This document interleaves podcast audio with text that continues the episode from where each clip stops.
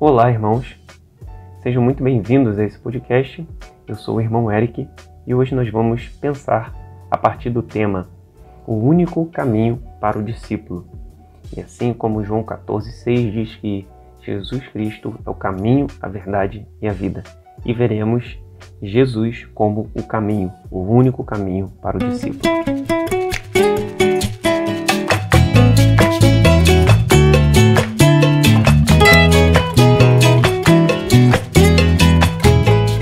Antes de prosseguirmos, quero convidar você, lembrar você de compartilhar esse link, compartilhar esse podcast e não só essa gravação, mas aquelas outras reflexões que também estão disponíveis no nosso podcast, de forma a abençoar a vida de outras pessoas que também carecem dessa palavra de verdade, essa palavra de lucidez, a palavra que assim revela Jesus Cristo como o nosso único suficiente Salvador.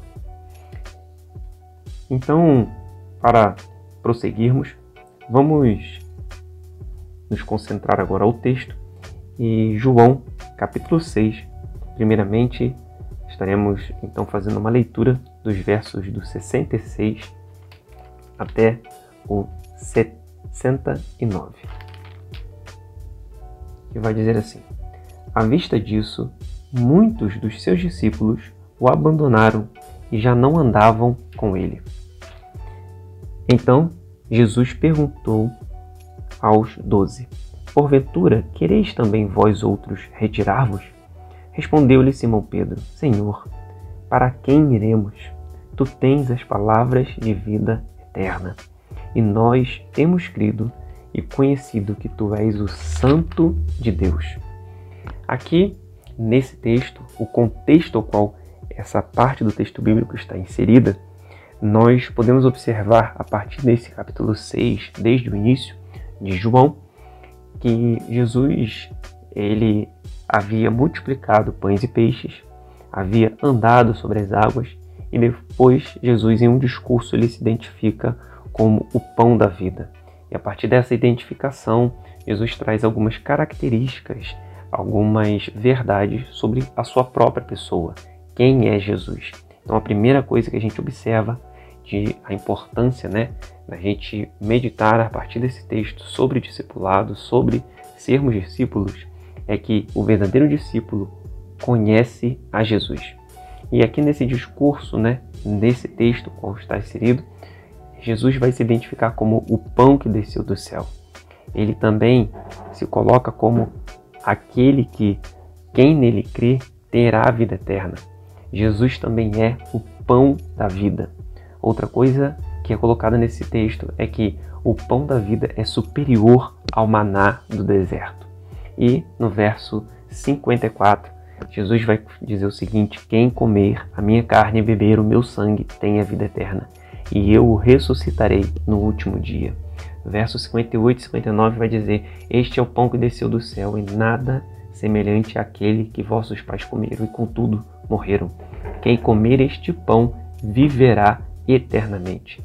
Estas coisas disse Jesus quando ensinava na sinagoga de Cafarnaum. Então a gente observa nesse contexto essas características sobre Jesus. E Jesus é este, Jesus é o, pão da vida, o pão que desceu dos céus. Ou seja, sobre esse desceu dos céus, já observamos uma pré-existência de Cristo Jesus. Ele é aquele que veio dos céus e aos céus retornaria. Ele é aquele que por meio dele se alcança a vida eterna. E ele coloca trazendo essa experimentação, essa participação daqueles que comerem a sua carne e beberem do seu sangue. Uma, um, um discurso, né, bem assim, acredito que polêmico à época, por trazer talvez uma interpretação literal tão absurda quanto a de comer uma própria carne ou de beber o próprio sangue de um outro alguém. Mas é lógico que Jesus aqui usa de referências e mexe de uma forma bem acentuada com as convicções dos seus ouvintes, de modo a de fato desestabilizá-los e trazer essa, essa mensagem de, de confronto, essa mensagem que tira daquele lugar comum, que tira daquele lugar sossegado e estável ao qual eles se colocavam o lugar da religião. E então Jesus diz que, é, que através dele, né, você alcança a vida eterna e aqueles que dele, né, comerem a carne, beberem do sangue, ressuscitariam ao último dia. E dentro disso, então, alguns discípulos, e aí o texto vai trazer como discípulos, mas entenda que discípulos diferente de discípulos. E aqui nesse, nessa parte, no verso 60, vai dizer discípulos. Mais à frente, como veremos, já vai citar o termo doze. E então, nesse verso 60, vai dizer: Muitos dos seus discípulos, tendo ouvido tais palavras, disseram: Duro é este discurso, quem o pode ouvir?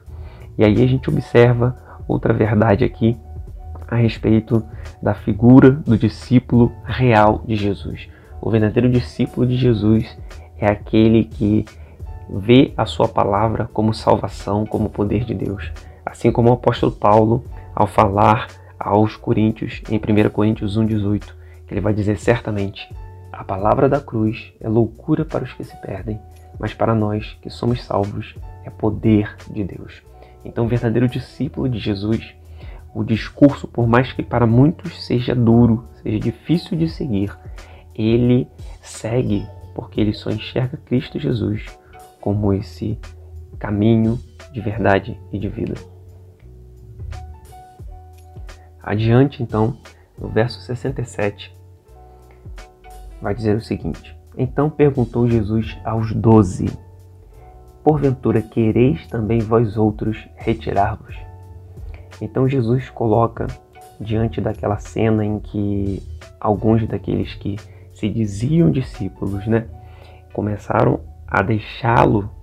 Jesus então coloca aos doze, aquele grupo qual conhecemos e denominamos de fato como discípulos, dizendo: Porventura quereis também vós outros retirar-vos? Ou seja, vocês também querem ir embora, assim como esses outros? E aí a gente começa a observar as diferenças entre um discípulo de Jesus verdadeiro e um falso discípulo de Jesus. Porque diante de um discurso denominado por alguns como duro, como difícil de se seguir, o verdadeiro discípulo de Jesus permanece. Mas o falso discípulo, ele deixa de seguir, porque ele está muito mais atento àquilo que Jesus faz do que a quem Jesus de fato é. Repare que aqui o contexto que a gente é, expressou aqui e demonstrou é que Jesus havia multiplicado pães e peixes, andado sobre a face das águas. Então, uma série de sinais miraculosos estavam acontecendo por meio de Jesus. E então, muitos estavam seguindo ele e se autodenominando como discípulos. Mas, diante de um duro discurso, aqueles que estavam atrás daquilo que Jesus fazia não conseguiram permanecer. Mas aqueles que estavam atrás de quem Jesus é, estes estiveram assim firmes e continuaram atentos à sua mensagem, à sua palavra. Então a gente chega nesse ponto mais alto, se assim possamos dizer, desse texto, em que Simão Pedro vai responder a essa pergunta de Jesus em nome dos doze, dizendo no verso 68 e 69: Respondeu-lhe Simão Pedro: Senhor, para quem iremos? Tu tens as palavras da vida eterna, e nós temos crido e conhecido que tu és o Santo de Deus. Nesse último ponto, a gente destaca para onde iremos nós. O único caminho do discípulo é Jesus Cristo, o nosso Senhor. E aí o apóstolo Pedro ele traz essa pergunta, né?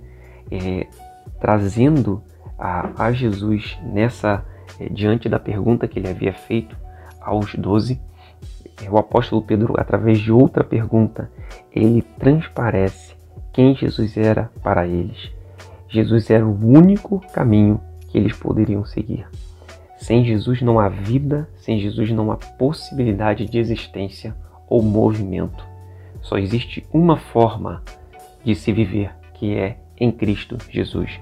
E o apóstolo Pedro evidenciou isso através desse questionamento, dessa colocação. Para onde iremos nós, Senhor, se só tu tens as palavras de vida eterna? Só Jesus Cristo tem as palavras de vida eterna. O verdadeiro discípulo de Jesus reconhece que só Jesus tem as palavras de vida eterna. Ele é o Santo de Deus e nós temos crido e conhecido essa verdade e realidade. E a partir desse ponto, a gente começa a observar é, questões interessantes para assim colocarmos né, em nossa prática, em nosso dia a dia. Porque se observamos aqui que ser discípulo de Jesus, ser discípulo verdadeiro de Jesus, é entender que só existe um único caminho e esse único caminho é Jesus, então a nossa vida só deve proceder de uma única maneira. Então, em todos os locais, os lugares, os momentos que a gente vive nessa sociedade, precisamos demonstrar esse único caminho, seja nos estudos, seja no trabalho, seja na nossa vizinhança, seja na nossa família, seja no nosso lar. Em todas as áreas da nossa existência, precisamos revelar o único caminho que é Jesus Cristo, o nosso Senhor. Dessa mesma maneira, também podemos entender que, como representantes desse único caminho, nós transparecemos aquele que é o caminho, Jesus. E aí, nesse transparecer de Jesus Cristo, a gente começa a entender como que nós podemos estudar, estudando como Jesus Cristo estudou, como que nós podemos trabalhar, ou seja, assim como Jesus Cristo trabalhou, como que a gente pode interagir com as pessoas da mesma maneira como Jesus Cristo interagiu? Como a gente pode então viver em família da forma como Jesus viveu em família, como podemos então ter o relacionamento com o próximo assim como Jesus se relacionou.